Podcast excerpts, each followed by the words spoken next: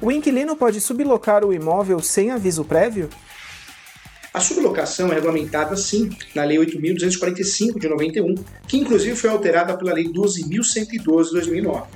Quando nós falamos da sublocação, a sublocação pode sim, o contrato de locação, ter a proibição da sublocação.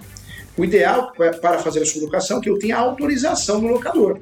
O contrato, quando é omisso, acaba prejudicando a relação locatícia, porque realmente é, gera uma confusão, uma contradição. Por isso, a minha orientação é sempre mencionar no contrato de locação, seja comercial, não residencial, ou contrato de locação residencial, a proibição ou autorização da sublocação. Isso é muito importante para que a relação locatícia seja uma relação positiva.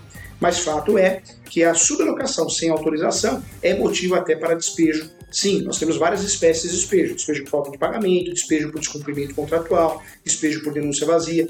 Então, a sublocação sem a devida autorização, o aviso prévio é, do locador, o proprietário ou o pulseiro do imóvel, é motivo sim para a rescisão do contrato e a rescisão da locação se dá através da ação do despejo.